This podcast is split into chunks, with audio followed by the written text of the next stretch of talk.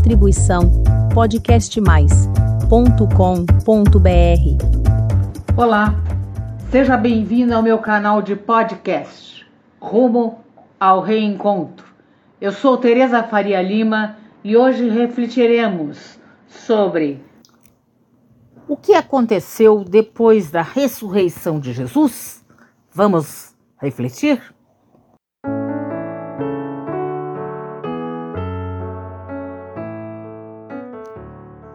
Que aconteceu depois da morte de Jesus? Bem, os apóstolos, eles ficaram atordoados. Seus discípulos não sabiam bem o que fazer. E isso é bem retratado na famosa passagem conhecida por No Caminho de Emaús, que está apenas em Lucas.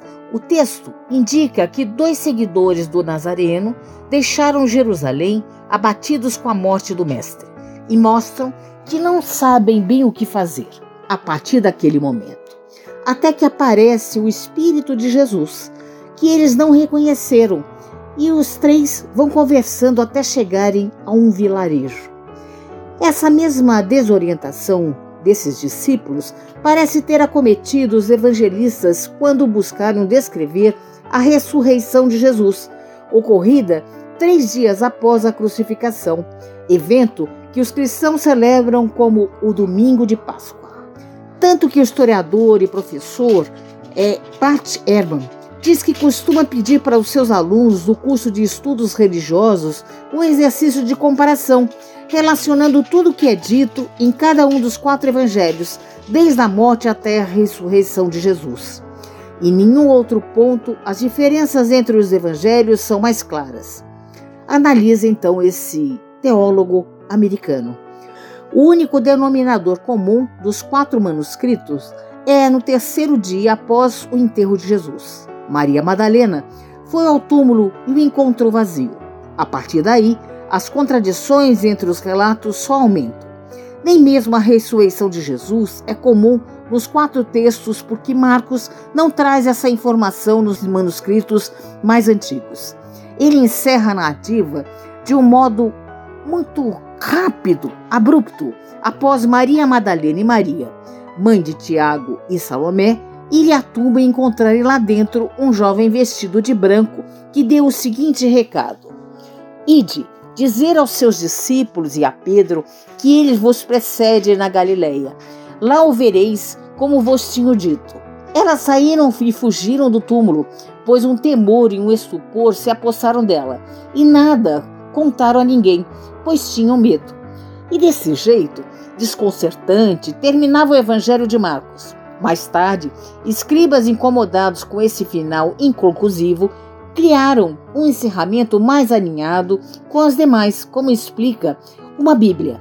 Os versículos 9 e 20 foram acrescidos algum tempo depois, recolhiam informação dos outros evangelhos e dos atos dos apóstolos a respeito das aparições de Jesus aos discípulos, bem como indicações sobre a missão deles no mundo.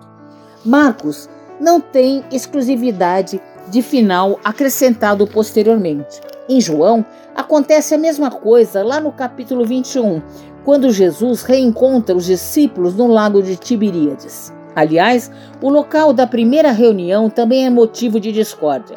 Mateus diz que a orientação era para encontrar o Mestre é, na Galileia. Em Lucas, os discípulos ficam em Jerusalém e só revêem Jesus em Betânia que fica nas proximidades da Cidade Santa.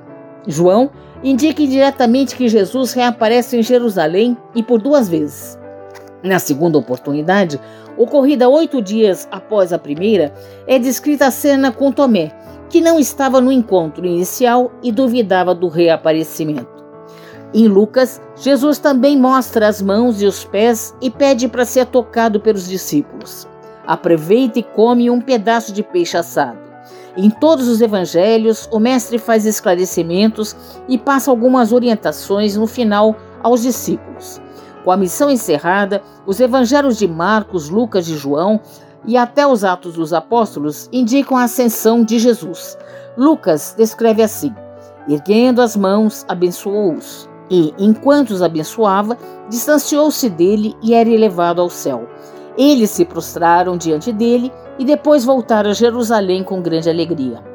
A mesma alegria que sentiram os discípulos na estrada de Imaús, ao reencontrarem Jesus por instantes, quando o Mestre repartiu o pão entre eles e desapareceria em seguida. Um deles disse: Não é que nosso coração ardia enquanto ele falava pelo caminho e nos explicava as Escrituras?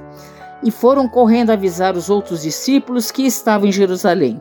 Todas essas histórias sobre a ressurreição de Jesus podem parecer controvérsias demais, mas o mestre de Leão, Allan Kardec, não apenas explica tecnicamente o reaparecimento do mestre no livro A Gênese, como aponta o maior legado do de Jesus aí na Galileia, né?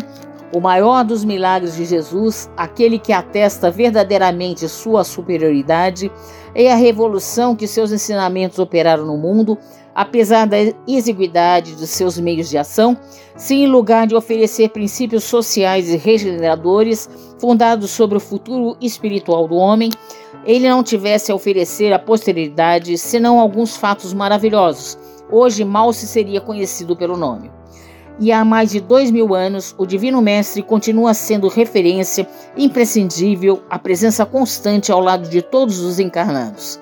Tanto que, quando Kardec faz a pergunta 625 lá do Livro dos Espíritos, qual é o tipo mais perfeito que Deus ofereceu ao homem para servir de guia e modelo, a resposta dos espíritos superiores foi muito clara: Vede Jesus. Boas reflexões. Essa foi a minha mensagem de hoje. Obrigada por ouvir. E caso queira receber o aviso dos novos episódios publicados do Rumo ao Reencontro, deixe o seu e-mail em meu canal de podcast. Até breve.